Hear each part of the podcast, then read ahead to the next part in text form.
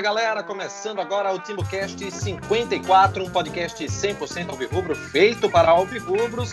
E agora com um pós-jogo de Náutico 0, Imperatriz 1, ou Imperatriz 1, Náutico 0, né? Já que o Náutico jogou no estádio Frei Epifânio, na cidade de Imperatriz, no Maranhão. Resultado que colocou a equipe alvirrubra na sétima colocação do Campeonato Brasileiro da Série C de 2019 no grupo A da competição. Náutico agora ele está na sétima colocação, ele estava no G4, mas com essa derrota caiu de posição, está fora do grupo que se classifica para a próxima fase da competição e vai precisar vencer o próximo jogo contra o Ferroviário se quiser voltar para esta condição.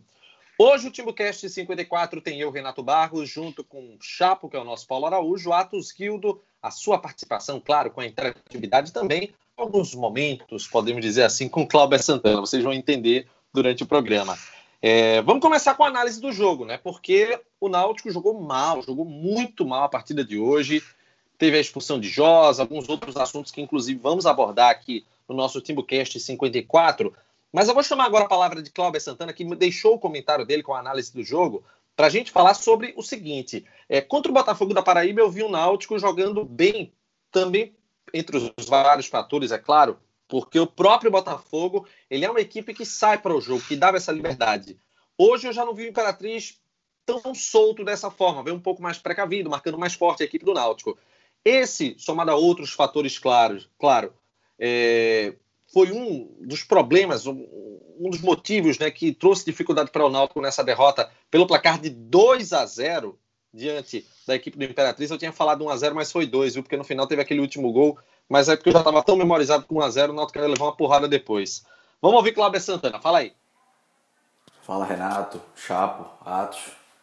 Primeiro pedir desculpa um pouco pela minha voz.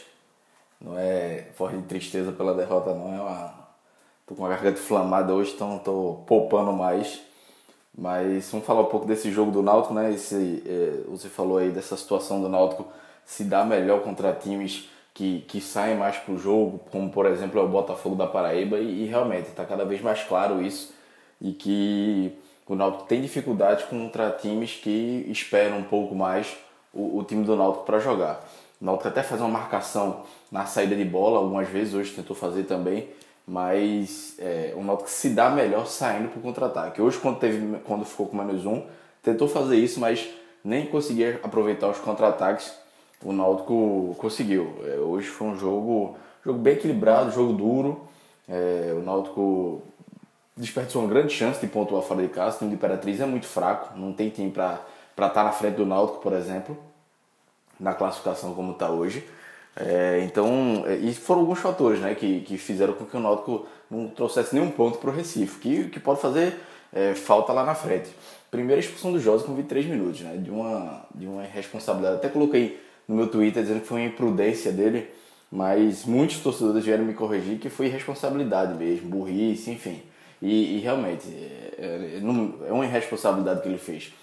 Um, com seis minutos, uma entrada dura, um carrinho, é, levou amarelo, com 23, 22 minutos ele mata um contra-ataque, vai no corpo do, do, jogador ali próximo ao meio campo, uma jogada que sempre o árbitro dá amarelo, para um jogador que já tinha já tinha sido punido cartão amarelo, foi expulso corretamente, não tenho o que reclamar. Ele ficou chiando lá, mas é, injustamente. Mais uma expulsão de Josa, segunda, é, foi uma foi contra o Fortaleza na estreia da temporada e agora, que e, no início do jogo, ainda no primeiro tempo, que prejudica muito o Náutico, né?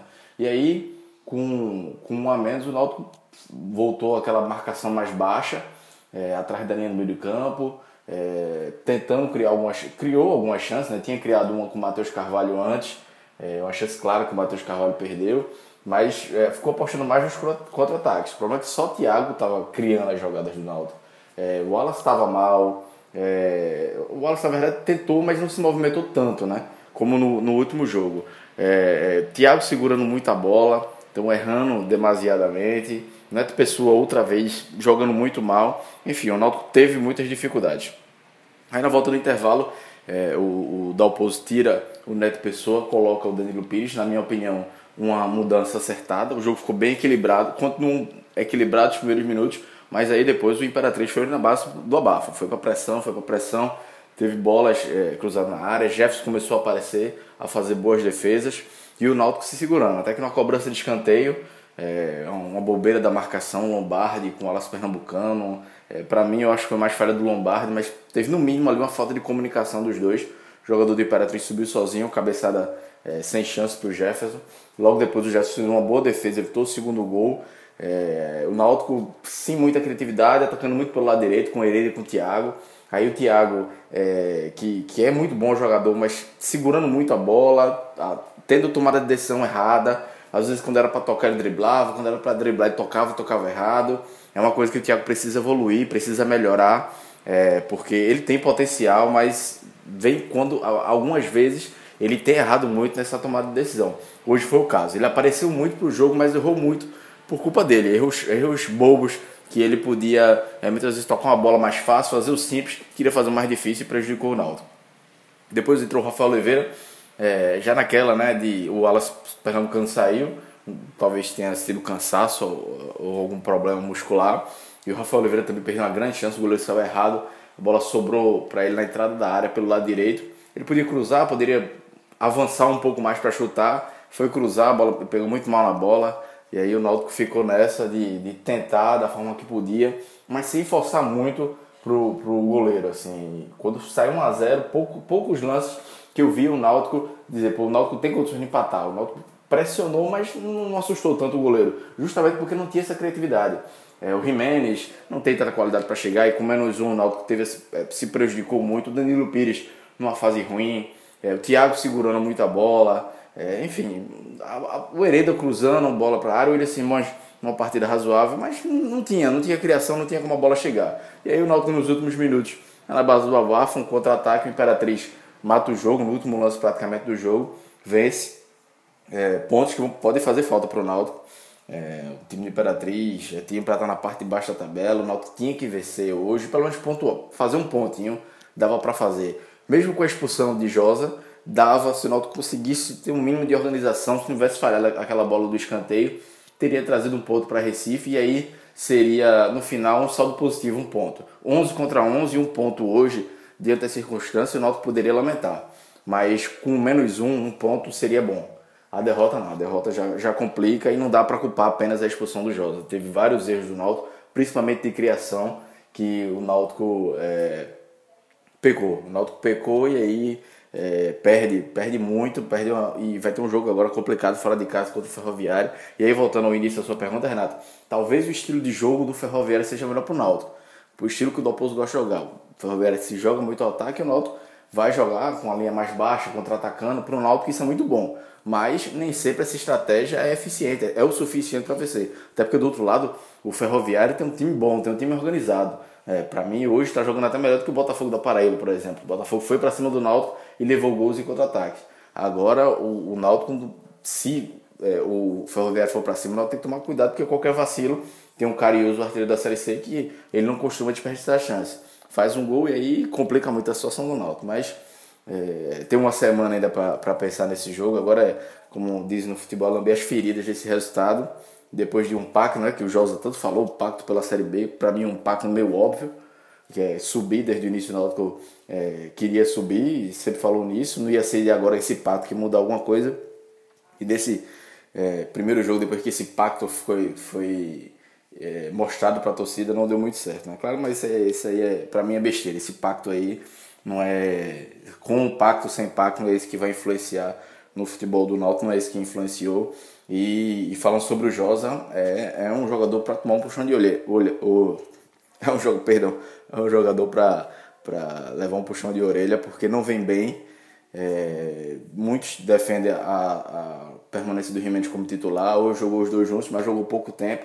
Mais uma vez vai de foco. Ele voltou de, de cumprir suspensão agora e já vai cumprir suspensão na próxima rodada por expulsão. Então, um jogador experiente, capitão do time, não pode dar esses vacilos que ele deu hoje. Dois amarelos em três minutos, é um absurdo, prejudicou muito o time do Náutico. Valeu, Clauber, pela participação. Você vai votar no nosso, nos nossos troféus, claro, para emitir a sua opinião. É, e Chapo, hoje foi um foi um amontoado, né? Foi, foi meio bagunçado né, esse jogo, né, Chapo? Bom, Renato, é complicado, né? Eu acho que o Náutico entrou já mal em campo, com você percebe o desespero do Dalpozo para montar um, um, um, esquema ali com um meia que não existe. Aí ele entra com. Hoje ele já entrou com o Matheus Carvalho jogando de meia e tal.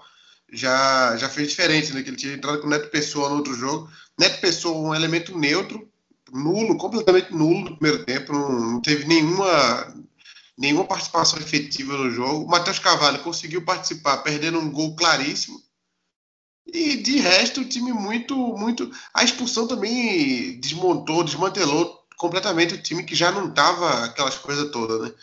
Então, o gol ali do, do, do Imperatriz num escanteio que o Lombardi deixou o jogador subir sozinho.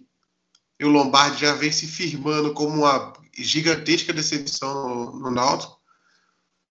Depois o Náutico se lançou para o ataque no, no abafa, assim, também com um a menos. É, foi, foi, um, foi um jogo para esquecer.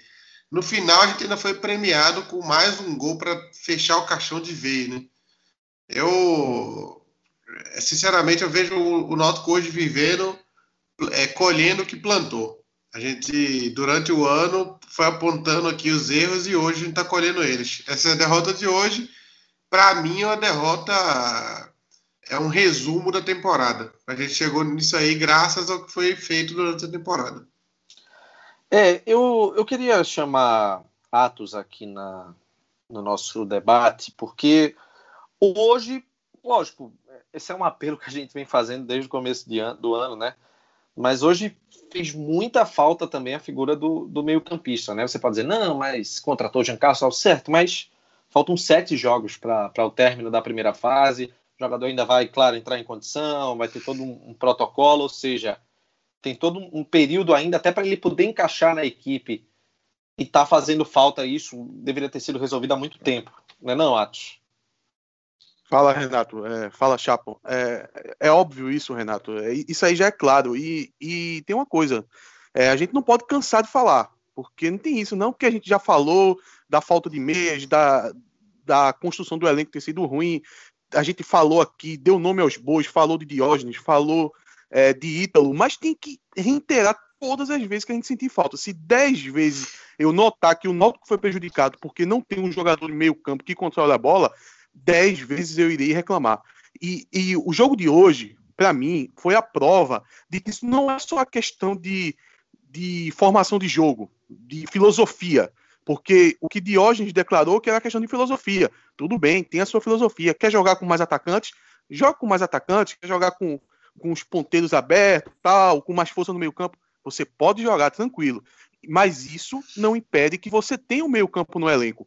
Porque quando você entra num jogo com quatro atacantes, como a gente entrou hoje, Renato, e o Náutico tem um jogador expulso é, ali na metade do primeiro tempo, é, é, é clássico isso. O que você precisa fazer é aumentar o volume do meio campo. Meio campo esse que só tava com um jogador nesse momento. Um jogador. Um jogador. Lá no começo do ano, eu criticava o Náutico por ter só três jogadores no meio campo. Nos últimos jogos, a gente jogou com dois. E hoje, depois da expulsão, a gente tava com um. Eu nunca vi isso na minha vida. Então, era uma, um, uma substituição até fácil. Você tiraria um atacante, obviamente, a gente tiraria o atacante que não estava fazendo absolutamente nada, que era o Neto Pessoa, colocava um meio-campo para poder segurar mais essa bola debaixo do pé, tentar pensar um pouco o jogo, tirar o ímpeto do Imperatriz, tentar achar uma arrancada de um de um de um Thiago, uma bola enfiada para o Wallace. A gente ia ter poucas oportunidades. Era um jogo clássico que a gente precisava de um meio-campo e a gente não tinha esse jogador para colocar e tirar um atacante. Só no segundo tempo, no intervalo, que ele tentou fazer isso com o Danilo Pires, mas o Danilo Pires vem muito mal. Muito mal mesmo. É, ele já entra sendo um jogador a menos também. Não, é, hoje teve três jogadores a menos no Náutico. Teve o Josa que foi expulso, naturalmente um jogador a menos. O Neto Pessoa, que é um a menos em campo, e no segundo tempo, para substituir a altura do Neto Pessoa, entra o Danilo Pires, que também é um a menos em campo. Então, a gente pode aqui querer culpa em Josa. Josa é culpado pela derrota de hoje também. Só que isso é uma coisa lateral, isso, isso é uma coisa menor, porque o Náutico está nessa situação de perder hoje para o Imperatriz e está se complicando na tabela, é por todo o ano mal construído que teve. E não adianta fugir disso, não. Se a gente fugir disso, a gente está tapando o sol com a peneira. É uma situação difícil porque, assim, é, Atos, a gente. Oh, desculpa, é, Chapo. Essa questão do meio-campista era, é, era tão claro, estava tava muito claro para todo mundo, né? E nesses momentos que era preciso alguém para tentar controlar, depois dessa expulsão de Josa, que, calma pessoal, a gente ainda vai falar sobre isso daqui a pouquinho, mas era preciso algum, uma peça para aquele setor. E não tem, né? É foda, né, Chapo? É, não tem. A, a, gente passa em quase todos os setores por essa situação, né? É um, é um pouco do, do que passa com o Luiz Carlos, por exemplo. A gente não tem. Agora a gente contratou um goleiro às pressas aí, porque a gente só tem o titular. E o reserva é desesperador, né? Então a gente passa por isso em quase todas as posições do elenco. O elenco foi. A gente foi conseguir ter um lateral em, em junho. A gente foi ter um meio-campo agora, o Jean Carlos, em julho. Então a gente vem contratado o Lombardi em maio, né, mais ou menos, e não é o cara que resolve também.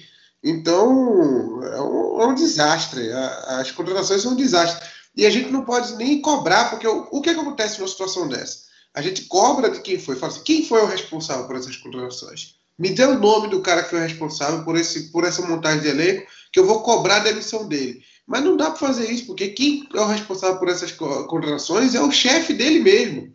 Então vai fazer o quê? Numa reunião, imagina uma reunião de meta do, do diretor de futebol, Diógenes, com o vice-presidente Diógenes. Ele apresenta lá, o, o vice-presidente perdoa ele e segue a vida. Não, não tem cobrança. Não uma existe coisa, cobrança. Uma coisa que eu queria acrescentar aqui ao debate é o seguinte: é, o Gilmar Dalpozo até deu, declarou em entrevista né, é, que Jean Carlos, o meia contratado finalmente né, pelo, pelo Náutico, vai precisar de 15 a 20 dias para ficar apto para o jogo. Acabou com rezar... Ele disse isso hoje? Ele disse isso hoje? Sim, na entrevista após o jogo. É, Agora. Vamos, vamos, vamos rezar, vamos rezar para que tudo dê certo. E vamos botar 22 dias. Já dá o dia 10 Então ele estreia contra confiança, né? Estreia contra confiança, então. Então, deixa. Renato, eu, tô, eu tô com a tabela aqui. Deixa eu só mostrar a tabela aqui, porque aí eu Renato, vou. enquanto, enquanto tu procura aí na tabela, deixa eu falar uma coisa para tu, que vai ser constrangedor, Renato. 22 dias para esse cara poder atuar. Já vai estar tá na, na fase final, você vai dizer agora na tabela. Décima, décima ser... sexta rodada, décima segunda, sexta. 12 de agosto. Em tese, Renato, ele estaria apto. Vamos torcer para que não tenha uma lesão, porque se tiver uma lesão, meu amigo, aí pode esquecer. Renato, é, vai ser constrangedor. Eu queria já, já, deixar isso aqui gravado. Vai ser constrangedor se assim que esse camarada tiver disponível ele entrar como titular. Nossa, vai ser muito constrangedor. Muito, muito mesmo. Porque depois de tanta declaração dizendo que um meia, o futebol de hoje e tal, o cara tá disponível imediatamente ser titular, é, vai de encontro a tudo que foi dito. Né? É, ô, o, o, Renato, deixa eu perguntar aqui uma coisa, Chapo. Chapo, me responde uma coisa. Tirando o Tarcísio, a gente tem toda uma base. Eu estou só tirando um jogador. É, a, a, base é grande, tem muitos jogadores à disposição do, do elenco, tem outros que estão chegando aí, dizem que está à disposição, mas o Náutico não utiliza bem. Porém, é uma gama grande de jogadores e eu só quero tirar um. Eu quero excluir Tarcísio do que eu vou lhe perguntar. É, Krobel na direita, é, o Lombardi na zaga e o Neto Pessoa no ataque e o Luiz Carlos no gol. São quatro jogadores que, até pelas tuas opiniões, você acredita piamente que eles prejudicam demais quando ele entra em campo.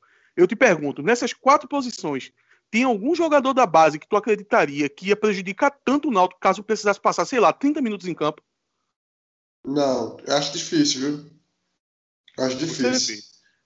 Quer dizer que o. Acho que, acho que até o meio campo. Acho que até o meio campo. A gente até teve discutir com o Geraldinho, que era diretor da base do Náutico, no começo do ano, quando ele disse que o Luiz Felipe fazia parte do elenco.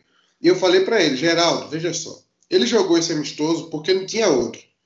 O amistoso lá do News Old Boys. Esse cara não vai ser usado nunca. Você pode ter certeza que o Náutico vai. Pre... O Diógenes preferiu extinguir a posição de meio campo. Ele falou: não existe meio campo. Do que colocar o Luiz Felipe para jogar. Então, é isso. A gente preferiu. Ó, na lateral esquerda, deve ter um menino na base na lateral esquerda. Mas a gente colocou Josa, Heredo improvisado e Matheus Cavalho. Mas não colocou alguém da base. Então, Gabriel é Araújo.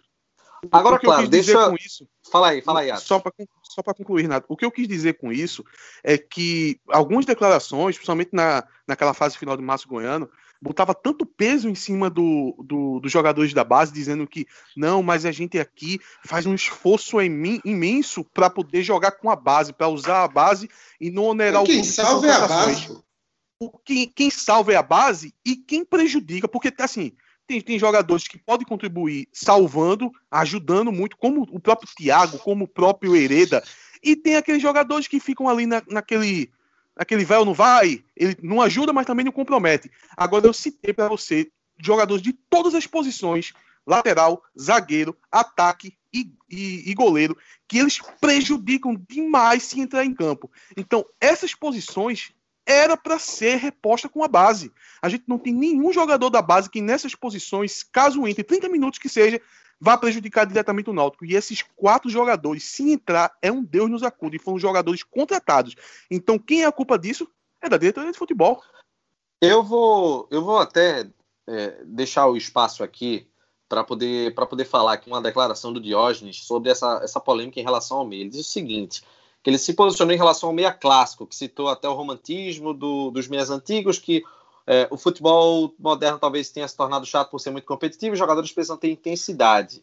É, ele disse o seguinte: que se existisse um descrédito em relação ao posicionamento do meia, não teria contratado Jorge Henrique, Maílson, Cisneiros, Fábio, é, não teria subido o Lucas Paraíba e não teria contratado o Jean Carlos. Então, é, ele disse que o meia clássico, o camisa 10, tem muita dificuldade de jogar na visão dele e que é, o clube tem todo anseio de buscar um jogador com uma qualidade diferenciada, enfim.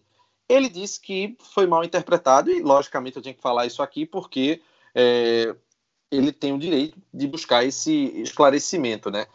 Mas... Isso aí, isso aí provavelmente ele pegou com o assessor de imprensa dele, conhecido como Miguel, né? É, Porque isso aí é lógico. Ele, ele deu uma de João Isso aí foi lógico.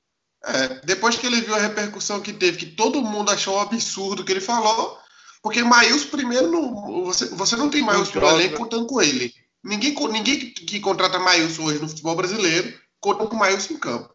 Porque é, o cara. Não, o número de jogos dele é ridículo. O Cisneiros, com, com, três jogos, você já sabia que ele não ia jogar o ano todo.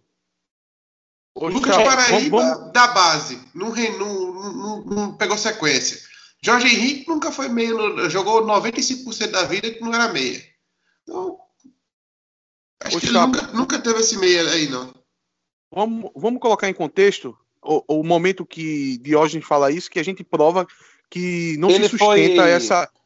Ele foi questionado né, sobre essa questão da busca por um, por um meia clássico, camisa 10, e ele disse que o meia que cadencia é muito vistoso, seja um romantismo da gente olhar para grandes times, para grandes times que o Náutico e o futebol brasileiro teve, e que esse jogador no meio que cadencia, que controla o jogo no futebol de hoje não consegue jogar porque o nível de marcação por dentro do campo é muito alto. E ele Pô, disse Renato. que tem conversado com as pessoas e explicado isso, que hoje o futebol tem uma tendência muito grande de buscar intensidade com jogadores que preencham é, o campo. E aí ele disse que é, na nossa visão, a construção de jogadas passa pela organização do time, pela qualidade dos jogadores que vão estar no setor ofensivo, enfim. Ele deu uma, uma explicação. Isso foi quando ele citou que o Náutico não iria contratar. A declaração anterior foi quando ele quis esclarecer, afirmando que foi mal interpretado. Foi. É, vamos lá, vamos colocar em contexto que, que cai por terra é, essa tentativa dele de se safar disso aí. Se ele tivesse tentado explicar isso aí daqui a três anos, ninguém ia lembrar do contexto, era capaz da turma acreditar. Mas vamos lá, quando ele quando ele foi questionado sobre a questão do meia, é, claramente não era só o meia clássico que ele quis, ele quis circular ali, que era só o meia clássico. Por que não, não era só? Porque a gente estava sem Jorge Henrique, que a gente já sabia que não ia voltar mais esse ano. É, o Cisneiro estava quase com passagem comprada de volta para a Argentina já, é, não contava com ele. Então perceba, é, era uma falta de meias em todos os estilos. Então, quando ele tentou se defender falando que, ah, não, porque eu só estava me referindo a meia clássico. Aí ele tentando dar uma de João sem braço, até porque, até porque, quando ele faz o maior investimento do elenco inteiro em Jorge Henrique, o jogador que ele contratou, quando ele pegou o Jorge Henrique, ele já sabia que não era o atacante mais do lado de campo que o Jorge Henrique já foi um dia, e o Jorge Henrique veio para fazer sim essa fusão de meia clássico. Porque as melhores atuações de Jorge Henrique, e eu elogiei bastante aqui quando, quando elas aconteceram, foi jogando ali, ó, na frente do, do, do ataque, conseguindo dar bons passes. Teve um jogo que eu citei aqui, o Jorge Henrique deu cinco belas enfiadas. Quem faz isso é o meia clássico. É, e aí? é complicado, meus amigos, é complicado. É, aí, agora vai ser, aí agora vai ser esse jogo de discurso aí, a dificuldade de, aí enquanto não parar, enquanto fica tratando o erro como, ah, isso aí foi bobagem, não corrige, não corrige o que aconteceu hoje. É, falando sobre erros e bobagens, vamos para o próximo tema que é o seguinte: o que é que Lombardi está fazendo para ser titular absoluto, hein? Primeiro gol foi falha Erro, Erros e bobagens. Erros Fala e aí, bobagens. O que é que Lombardi fez para ser titular absoluto, hein? Porque ele pegou uma sequência agora, não saiu mais. O que é que ele o fez? Falhou, Lombardi... contra o Santa, falhou contra o Santa, falhou agora, falhou agora contra o, contra o Imperatriz. Beleza, fez um gol contra o, contra o Botafogo, mas convenhamos que é mais importante a utilização dele na defesa do que como ataque, né? O caso do Lombardi é similar ao caso do, do Luiz Carlos. Mais um caso desse. A gente prefere manter, a diretoria prefere manter o Luiz Carlos, de, o, o, Lombardi, de tão pouca confiança que tem com, com quem está no banco. Quem está no banco passa tão pouca confiança que foram jogadores contratados também. O Rafael Ribeiro mantido no ano passado, mas o dia contratado e eles são passam tão pouca confiança que prefere acha que vai pelo menos ruim. E aí o Lombardi continua aí, é uma lambança atrás da outra, né? Então, é mais um caso de, de um planejamento muito mal feito para a posição. O que é que você acha, Atos? Eu acho, Renato, que eu, eu, pelo menos eu, não tenho essa dúvida que você tem de saber o porquê que o Lombardi continua em campo. Porque a minha dúvida é anterior. Eu quero saber por que Lombardi foi contratado. Você não vai encontrar argumentos para embasar a contratação de Lombardi nos 15 anos da infeliz carreira desse cidadão. É um pouco mais de 15, ele já tem 38 anos. Ok, prossiga, prossiga com, com as suas palavras. Não, é isso. Então, isso resume tudo. São, são, contratações que você não entende. Você pega a carreira do camarada inteira e você não consegue ver um momento que você diga, não, a gente vai confiar nesse momento. É, aqui ele teve uma ótima fase e eu vou acreditar que é esse jogador. Foi o que eu citei há, há dois programas atrás. Às vezes você não precisa nem conhecer o jogador, Renato, mas, mas você consegue perceber pelo pelo alguns vestígios que se pode dar certo. O William Simões foi um caso clássico, eu citei aqui é, o, os torcedores do, do, último time dele reclamando, não entendendo por que, que ele saiu. É, um time antes do, do que ele estava atuando também, dizendo não era um bom jogador, jogou bem aqui e tal. Então você começa a confiar numa contratação dessa. Se você for lembrar, no tabelinha, quando contratou o William Simões, eu disse que foi uma contratação interessante, estava atuando tal. Agora, quando teve também o tabelinha que a gente comentou a contratação do Lombardi, a contratação da Pessoa, ouvinte que, que, que, escuta sempre, lembra que eu falei que não acreditava de maneira alguma nesses dois jogadores. Porque as características da contratação não precisa nem ver jogar para saber que a probabilidade de dar errado é muito alta. É complicado, viu? É, agora vamos, vamos fazer o seguinte, pessoal. A gente está falando aqui de coisas que deram errado, de situação tensa, de erros e bobagens. Mas vamos falar de coisa boa, porque chegou a hora da gente falar do restaurante Peixe na Telha de Porto de Galinhas. Localizado na beira-mar de um dos cartões postais mais conhecidos do Brasil, o restaurante Peixe na Telha tem 28 anos de muita tradição e sabor. São vários pratos com aquele tempero nordestino, e eu vou citar aqui um deles, viu? Cada programa que a gente falar do Peixe na Telha, eu vou citar um prato. Vou falar aqui do filé almirante. O filé almirante ele vem com um medalhão de filé mignon, envolto em suculentas fatias de bacon e molho escuro. Ele acompanha arroz do Silva, que vem com cenoura, uva passa, ervilha, pimentões e batatas douradas. E vou também falar de uma entrada. Toda vez vai ter um prato individual e uma entrada para a gente poder estar aqui. Imagina aí se você comer esse filé almirante, mas antes tomar um saboroso caldinho de peixe. Tá com água na boca, porque eu tô, eu tô até com fome aqui.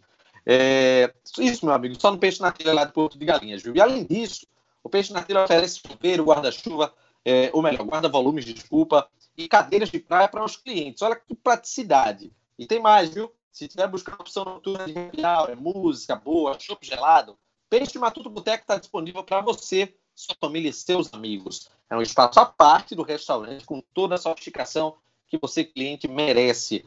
Na Avenida Beira Mar de Porto de Galinhas, parada obrigatória para quem vai visitar a belíssima praia de Porto de Galinhas. Viu? Ligue para 3552 1323, que é o número do restaurante Peixe na Telha e também do Peixe Matuto Boteco, o original sabor de Porto, parceiro do TimbuCast. Vamos para o, o próximo Renato. tema, pessoal, mas antes tem a palavra de Atos. Fala aí. Não, eu, eu achei ótimo você, você citar esse, esse prato de hoje, né, que é, que é uma carne, porque se você for que nem o, o Diógenes, né, que não gosta de meia, e você tiver lá a oportunidade de chegar no peixe na telha e quiser, não, não for muito chegado em frutos do mar, porque você está indo na catedral de frutos do mar. Mas se por um acaso você é o diferentão e quer comer uma carne, lá também tem. Porque no último, na última vez que eu tive lá, um colega meu acabou pedindo uma picanha. Eu fiquei até surpreso. Eu disse, pô, como é que o cara chega na catedral do, do Frutos do Mar e pede uma picanha e eles tinham lá uma picanha? Eu até comi também, a picanha estava ótima. É, dá para conciliar, né? Tem um caldinho de peixe também, então dá, dá muito certo. É... Ô, pessoal, em Josa, hein? É, é, é, a segunda vez que ele, é, que ele é expulso de uma forma irresponsável. Convenhamos que contra o Fortaleza, naquele primeiro jogo né, do, da temporada, foi uma bobagem grande que ele fez, né? Dessa vez, também expulso de uma maneira infantil. Tá ficando bem complicada a situação dele, né, Chapo? É, o Náutico tá jogando num, quase no 4-2-4 estilo Vadão, né? Na Copa do Mundo Feminina. É, dois volantes e quatro atacantes.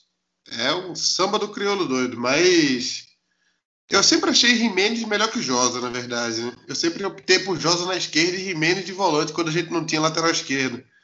Que, por incrível que pareça, isso durou alguns meses. É, eu acho que Josa já há um, há um, tempo já rende bem abaixo de Jimenez, mas agora que está jogando com dois volantes, a gente vai acabar tendo que usar Josa mais vezes. O problema, aí surge um problema novo agora, porque Josa foi suspenso. A gente está jogando com dois volantes. Quem é o volante reserva? É o William Esse Gaúcho? é o problema? Então chegou não, o, o dia. Gaúcho, não, William Gaúcho chegou não, o dia. Não, não. Então Vamos chegou o dia. Vamos superar o William Gaúcho. Já faz três anos chegou... que falam nele chegou o dia que o William Gaúcho entrará em campo. Não, a gente não vai assistir não. agora, próxima segunda-feira contra o Ferroviário, o homem vai voltar ao campo. Então chegou o dia dele voltar, porque não tem outra opção. Acho que se a gente joga com dois volantes aqui em Haldney, ele é eu não vejo muito... Pires, pô. Ah, não, não é a mesma pegada. O, o estilo Danilo Pires é, é, diferente. Danilo Pires joga o mesmo estilo de Maílson. É mais pra Luiz Henrique volta, meus amigos. Tem Luiz Henrique de volta. Não, Eu ele, não, ele vai colocar ele vai... Jimenez e Luiz Henrique. Ele vai colocar é Jimenez também. Jimenez, Danilo e Luiz Henrique, pô. Não é três jogadores. Ah, não, ele joga com quatro atacantes, eu esqueci, meu Deus. É dois jogadores no meio. é, é, Luiz Henrique não é esse cãozinho de guarda, não. Ele é mais aquele motorzinho ali. É mais um terceiro homem de meio campo. Eu não, não sei se vai funcionar, não. É, é chegou no momento que a, a o planejamento está começando a cobrar. Está começando a cobrar os erros que foram cometidos. Então, vamos ver o que, é que vai dar. Eu, é bom, é bom lembrar que é um duelo contra o líder, viu? Nossa Senhora. E, e, e, a tabela hoje é Ferroviário disparado, os três últimos disparados para baixo e um bolão ali com três pontos de diferença, né? Que é o do, do Confiança até o Náutico, é de 18 a 15. Ferroviário tem 23, disparou e os três últimos têm 10, 9, 9. Então também está disparado para baixo. É, são seis times para três vagas. Vamos ver. Vamos tentar. É, sendo honesto agora, empate é lucro, viu? O que, é que você acha sobre Josa, Atos? Antes de falar de Josa, olha, a ficha vai cair aos poucos. É um absurdo a gente aqui rapidamente começar a tentar escalar o time do Náutico e, e cita um jogador do meio campo, cita o segundo, já acabou já acabou. Eu forcei aqui que ia ser Jimenez, Danilo Pires e Luiz Henrique, que é um meio campo normal, até reduzido né, a quantidade de meio campos. Aí vocês pegam e me lembram que, na verdade, ele vai jogar só dois. Que o Náutico, o Náutico joga com dois meio campos. Meu Deus do céu, onde que a gente tá? Essa turma tá querendo reinventar o futebol, não é possível. A questão de Josa, infelizmente, é como o Chapo disse, o, o Jimenez, ele é mais jogador, ele tem que jogar titular. Eu ainda acho que, tirando os dois jogos com, com as expulsões, é, o Josa nunca foi um jogador também que comprometeu muito. Tipo, é, o Josa vai jogar, todo mundo bota a mão na cabeça. Acho que nunca foi muito caso. Ele jogou por muito tempo de volante, mesmo o Jimenez sendo melhor, é, estando numa melhor fase com ele, meio inexplicável, a gente sempre questionou isso. Mas no mais, eu acho que não tem o que citar, não. Ele foi expulso, vai estar suspenso, o Jimenez tem que ser titular absoluto e tem que ser reformado esse meio-campo aí, porque não dá para jogar só com dois jogadores no meio-campo, dois jogadores no meio-campo e sendo José e Jimenez. Agora, Atos, é, a gente está falando sobre essa questão, né? Você falou sobre essa situação, você e Chapo, né? Sobre essa situação da classificação, né? Que tem o bolo, enfim. É, essa série C ela vai mostrando, né? Um nível tão baixo que é uma gangorra, né? Você perde, cai três, quatro posições, você vence, sobe três, quatro posições. E o Náutico, ele tá nessa, no meio mesmo dessa gangorra, né? Ele não consegue se consolidar lá em cima. E à medida que o tempo vai passando, a situação vai ficando cada vez mais perigosa, né? Porque se chegar assim na reta final, tem um clássico na última rodada contra o Santa Cruz, pode ser que esteja valendo uma vaga, que um tenha que matar o outro. Que situação, é, é, viu? É o... Isso, Renato, é de fato uma gangorra, tá, tá posto isso aí. Porque o Náutico ganha o jogo, aí entra no G4 por causa de um saldo de gol, mas daqui a pouco ele perde o jogo como foi hoje, já sai do G4. É, passou dois jogos, Renato, com, com a rodada a menos. A gente sempre ficava falando, não, mas se ganhar o jogo uma, com, que está atrasado contra o Botafogo e já entra no G4, mas por enquanto está fora, isso é uma gangorra de fato. Só que o Náutico não era para estar tá participando dessa gangorra, Renato. Porque o nível do campeonato é fraco e eu continuo batendo nessa tecla, não mudo minha opinião. É fraco, só que o Náutico está se comportando a ficar ou equilibrado com, com, com, esses times fracos ou até abaixo deles, porque volto a falar, um time que joga com dois meio campo, meu amigo, é esse time que tem que estar tá líder. A gente ia estar tá líder jogando com dois jogadores no meio campo, a gente vai escalar o meio campo do Náutico, cita Jimenez e depois tem que citar mais um. Eu nunca vi isso no futebol. Aí você acha que a gente ia estar tá líder? A gente ia estar tá acima dessa gangorra? Não, a gente ia estar tá nessa situação que está aí. E é lamentável o Náutico jogando uma Série C fraca, fraquíssima e participando dessa gangorra, com risco até de não se classificar. O Náutico tem quatro jogos em casa, né? Ainda é um alento isso. Já olhando a tabela aqui, ainda tem mais jogos em casa do que fora. Já é um... se bem que em casa também tá perdendo ponto pra caramba, então nem, nem influencia tanto. É, eu estava falando sobre a pressão nos aflitos, né, que é muito grande. A pressão é grande, isso pode atrapalhar, claro, assim, para os jogadores que a gente está vendo que eles não aguentam muita pressão, então é uma situação difícil. É... E assim, até antes da gente chegar na interatividade, eu queria falar de Matheus Carvalho hoje. Ele, ele sumiu, né? O que, que aconteceu com o Matheus Carvalho hoje, gente? Ele fez sempre, né? Eu acho que o Matheus Carvalho hoje é um dos menores problemas, viu? Eu não acho que ele seja. É tipo Josa. Tipo o Arte falou aí. Matheus Carvalho é um jogador que não, não, não prejudica. O Krobel prejudica. Se o Krobel jogar, o Náutico leva gol por culpa dele. O Luiz, Car... Luiz Carlos também. Tanto que ninguém nem ousa colocar Luiz Carlos em campo, né? Então, tem jogadores que prejudicam o time diretamente. Acho que o Matheus Carvalho não é esse jogador, não. Hoje ele, hoje ele não, não, não foi bem, Talvez muito por conta da expulsão, e aí ficou. Ele teve que mudar de função durante o jogo e tal, mas acho, acho pouco. Ele perdeu um gol claro também, né? Um gol que tinha um lado inteiro da barra aberta, mas, é, mas esse é Matheus Cavalho, né? não dá para pedir muito além disso. Eu tô, eu tô rindo aqui, meus amigos, porque preparem-se para a interatividade. Vamos começar, viu? Primeiro no Twitter, arroba TimbuCast_CNC. Gustavo Gonçalves, jogo desastroso. Josa foi infeliz, mas o resultado não foi exclusivo da expulsão. Falta fazer o simples e ter calma nas finalizações. Mata-mata só se for é, agente do coração. Abraço para vocês. Ou seja, ele já está desacreditado. Falando sobre fazer o simples, eu queria abrir um parêntese para Thiago. É, Thiago que foi tão bem na partida contra o Botafogo, mas hoje ele caprichava tanto que perdia a bola. Originou contra-ataque até do, do, do, gol do, do Imperatriz, então é, é, lógico, os melhores jogadores do Náutico, do atual elenco, precisa ser muito trabalhado e precisa ter atenção com relação a isso. O jogo individual não pode se sobrepor ao coletivo, ele precisa melhorar nesse aspecto. É, o Igor Brito... Mas, no elenco, mas nesse elenco do Náutico, Renato, às vezes já o individual que tem para fazer mesmo. Não, eu concordo, eu sei, mas só que assim, em vários momentos do jogo, ele já chegava no ponto principal onde ele tinha que soltar a bola. Ele já tinha feito o papel dele, mas ele não fazia. ele seguir, vai soltar né? a bola para quê? Para Matheus Carvalho? Exatamente. Ele tem que soltar a bola para Matheus Carvalho e Neto Pessoa, né? É, é aí, aí, aí é melhor chutar para fora.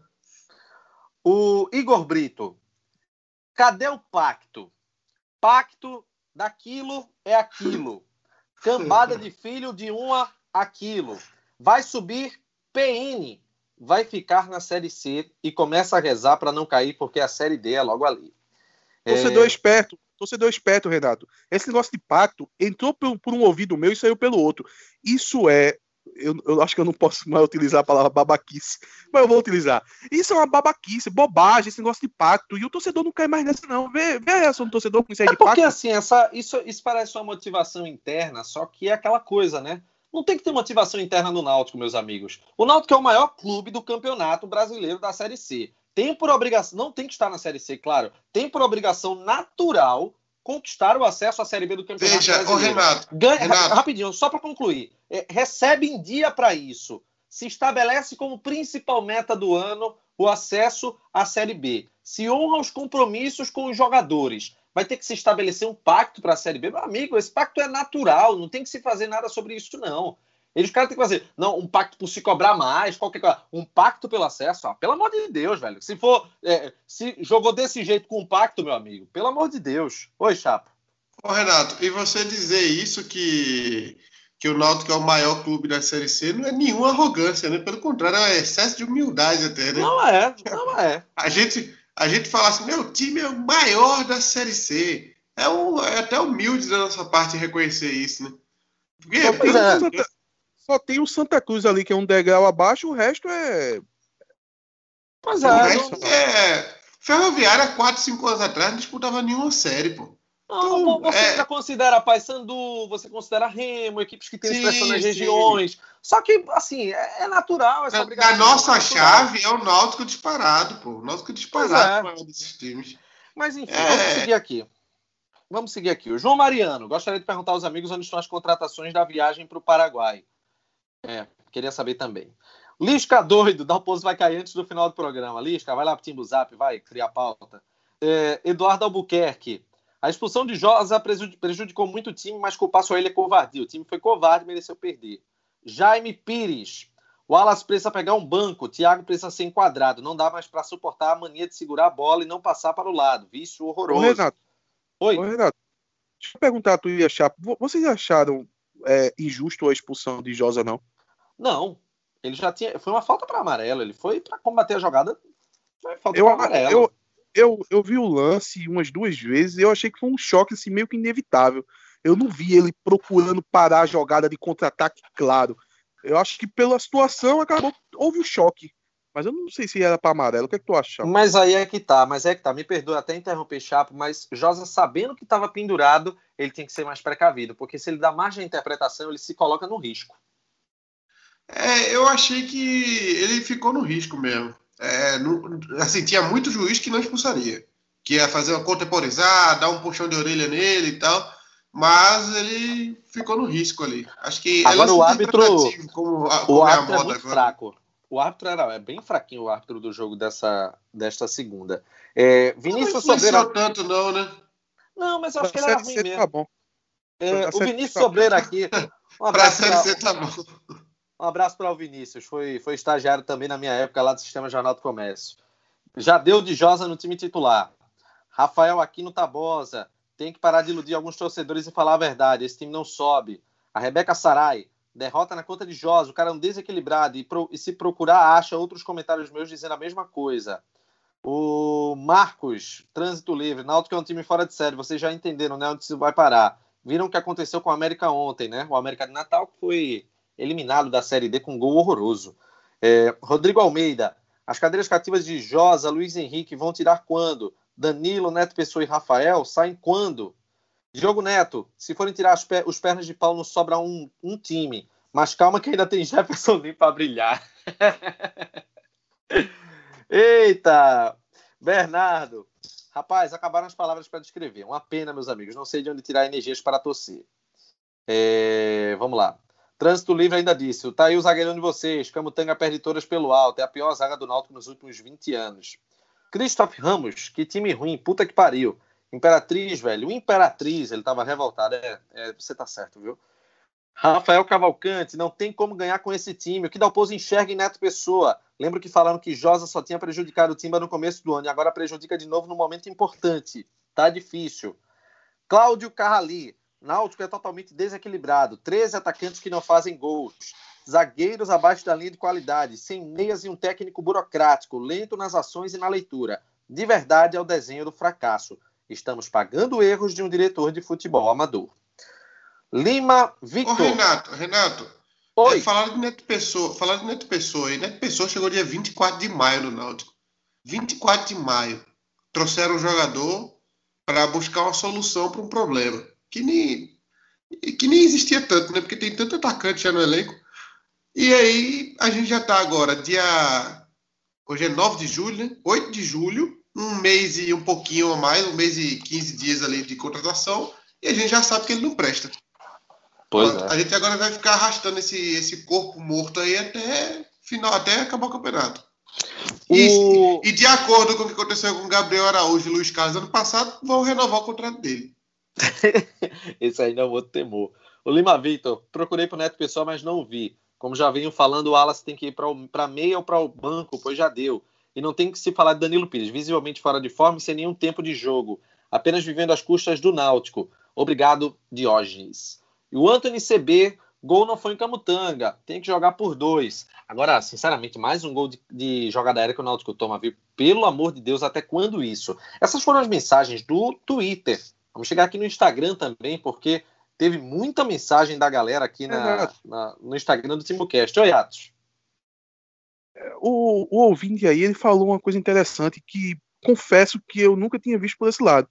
A gente fala aqui de N jogadores fracos, bisonhos tal, mas o único jogador que tem uma responsabilidade muito grande na condição física é Danilo Pires, né? Ele Sim. parece uma porca gorda. Agora foi que eu me ative a isso é muito irresponsável. Olha, primeiro tu fala babaquice, agora fala porca gorda. Assim não, tu não se ajuda, né, velho? Puta merda. Ele o, tá acima o, do peso, tá acima do peso, pronto. O Eri Moraes no Instagram. Parece ser fácil, pois a seleção é uma gangorra, mas a classificação tá cada vez mais difícil, por mais que vocês acreditem que ela seja fácil. Mas com esse futebol não, que não, apresenta. Calma, esse deixa discurso, terminar. Esse discurso já mudou, viu, Renato? Eu sei, eu sei por mais que acredite que ela seja fácil com esse futebol que o Náutico apresenta em toda a temporada, está difícil. Mas eu entendi o que ele quis dizer. Ele quis dizer que no começo a gente tratava como fácil porque a gente entende que o Náutico não era para estar nessa condição. Que o Náutico ah, Renato, não, deixa, eu só, deixa eu só fazer uma observação. É porque quando a gente calculou que, que era fácil, era imaginando aquele Náutico 2011, que foi com aquele time limitado ali ninguém saía, ninguém se machucava. Lembra, lembra 2011 que o time era. Lembro, perfeitamente. E foi do começo ao fim com aquele time ali limitado mesmo, aguentando o tranco e tal. Se a gente conseguisse manter o time naquela, naquele time da final do Pernambucano, eu acho que subia com facilidade. Agora a gente foi perdendo jogador, um jogador ficou em má fase, outro jogador saiu do time, outro jogador teve uma lesão. Aí agora tá, o, tá os cacos, né? A gente tá com o resto do time aí jogando e vendo o que é que dá. O, o Anderson Souza da Gama disse que Josa é um irresponsável. O Agenor Nogueira, time fraco, mal treinado. O time do ano passado era superior em todos os aspectos e não conseguimos. Quem dirá com esse atual? Rezar para não cair e tentar ao menos um empate contra o Ferroviário. Caso contrário, fica difícil. Caramba. O Zia, o Zia Júnior, tenho minhas dúvidas se com esse time limitado vai conseguir se classificar para o mata-mata. O que Rafael Oliveira e Danilo Pires estão fazendo no Náutico? É, o Igor Brito ele mandou um bocado de xingamento no Twitter, falou aqui também, é, enfim, ele falou um bocado de coisa aqui. Perguntei alguns meses sobre fazer conta se ganhar todas em casa garantia. Vou fazer a mesma pergunta, porém a situação é pior ainda. Se ganhar todas em casa ainda dá? E outra, temos ao menos condição de ganhar, porque esse pacto e merda não há diferença.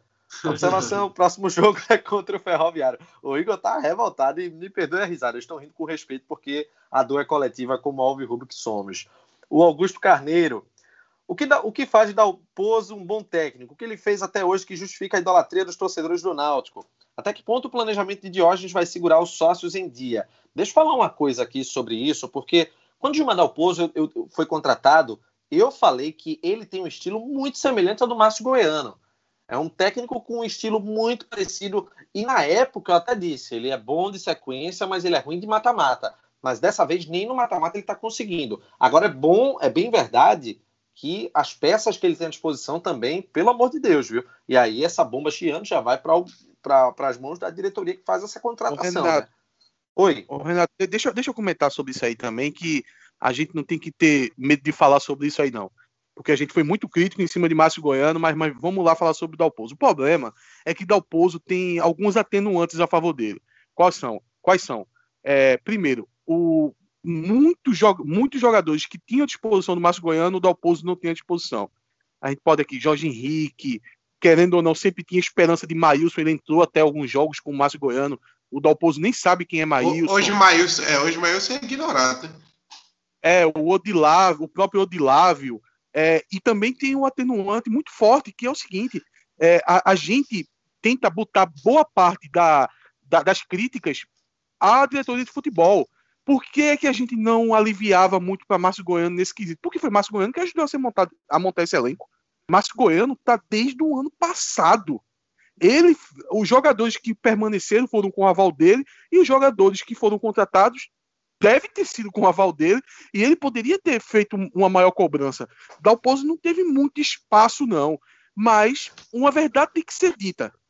O time Márcio Goiano fez o Náutico em algum momento jogar bola. Dalpozo, tirando uma maior segurança da defesa, em nenhum momento com Dalpozo o Náutico foi perto de ser um time. A gente não pode ter medo de falar, porque a verdade é essa. É, Você está sentindo falta eu de Márcio Goiano, Atos? Eu, eu não tô, eu não tô pelo simples fator aqueles primeiros jogos, após a derrota do Campeonato Pernambucano, foi uma coisa desastrosa, desastrosa. Foi pior do que o Náutico está agora, com certeza absoluta, e mostrou claramente que Márcio Goiano tinha perdido o elenco.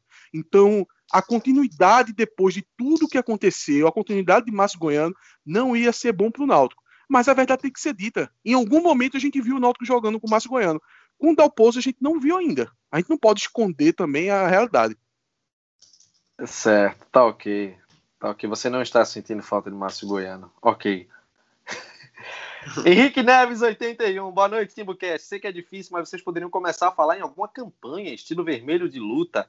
Elenco é esse aí, com ele que vamos até o final. Resta saber é, se queremos continuar na seca. Aí, para deu um milagre para acontecer com o apoio da torcida e subir. Agitem para a diretoria fazer promoção para os dois jogos. Tem que agitar para a diretoria fazer. É, veja bem, Henrique, eu acredito que é, é importante a gente motivar, é, incentivar para que a torcida vá, só que nesse momento eu acho que a campanha motivacional que o Náutico pode fazer para levar o torcedor é, é, é, conseguir apresentar um futebol um pouco mais vistoso, porque não, não existe motivacional certo que consiga colocar um Renato. estádio cheio com o pessoal acreditando, não. O Náutico perdeu o título, o Náutico foi eliminado esse ano, o Náutico está com muitos problemas no elenco e a torcida depositou muita confiança. São 15 mil sócios que se vincularam ao clube nesses últimos meses. Então, o pessoal está meio chateado, né? Oi, Atos.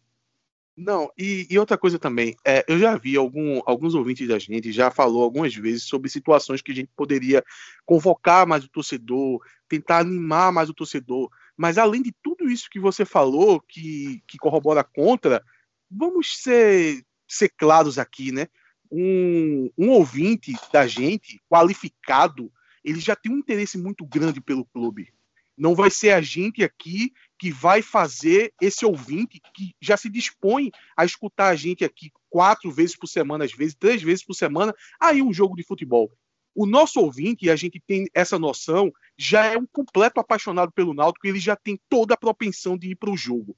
Então, se você quer atingir um, um, uma camada que que possa ser que no motivacional ela vá ao jogo, aí é outro tipo de campanha, como o Santa Cruz fez, utilizando a TV, utilizando outros meios. Mas aqui, a gente sair aqui tentando empolgar o torcedor, o nosso ouvinte, não vai fazer muita diferença, não. Nosso ouvinte já vai para o jogo naturalmente. O Marco Júnior, oficial, disse que o Náutico vem igual a Montanha Russa. No jogo passado mostrou raça e vontade contra o Botafogo, que é um time muito melhor. E uma vitória hoje seria super importante. Rodrigo CNC finalizando, disse que foi tenebrosa a atuação do Náutico, que não é sendo viúva de. Eita! Olha, Atos, não é sendo viúva de Márcio Goiano, mas o time caiu de rendimento. Não é achismo, É só ver os números. É, é, isso aí que eu quis dizer. Eu, eu, Renato, eu não quero ser aqui uma palavra da moda. Eu não quero ser um dalposo minho. Eu critiquei Márcio Goiano, achei que foi válido da troca por ele. Tô dando tempo ao tempo ainda, mas é um fato. Com, com o Márcio Goiano a gente jogou, algum dia a gente jogou bola, com o Dalpozo ainda não.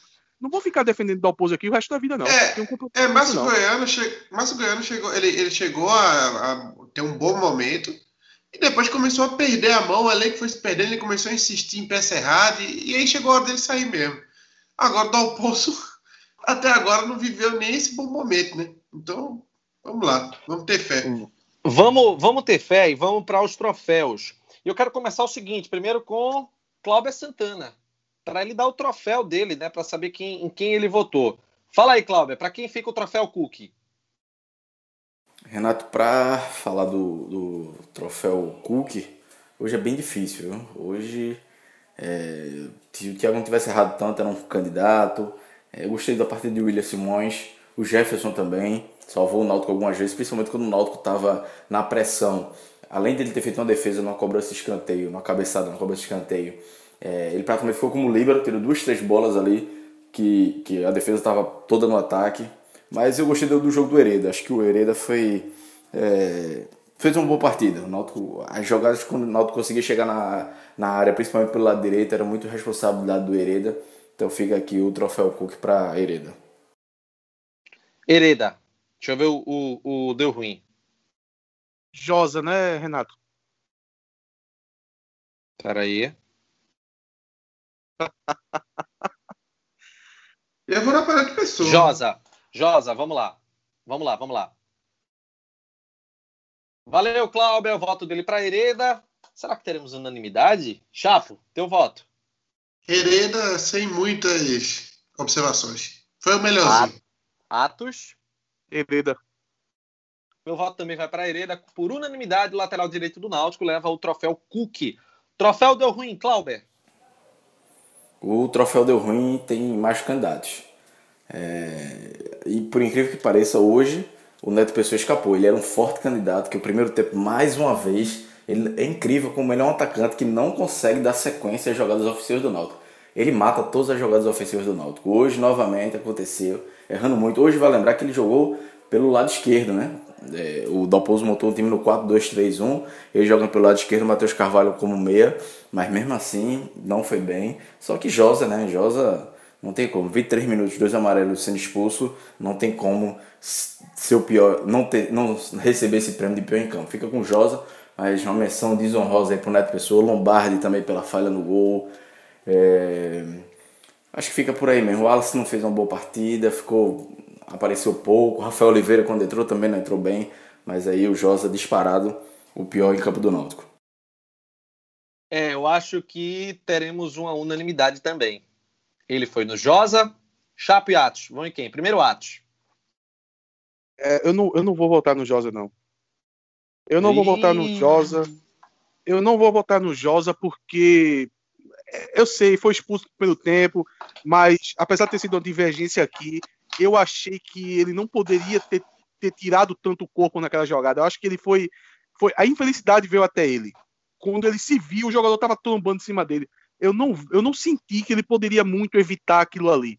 É, e tem um jogador que é muito fraco, é muito ruim, é um homem a menos, vários jogos seguidos, então eu vou sair do óbvio e vou dar para desculpa a torcida aqui, eu vou sair do óbvio e vou, vou dar para Neto Pessoa.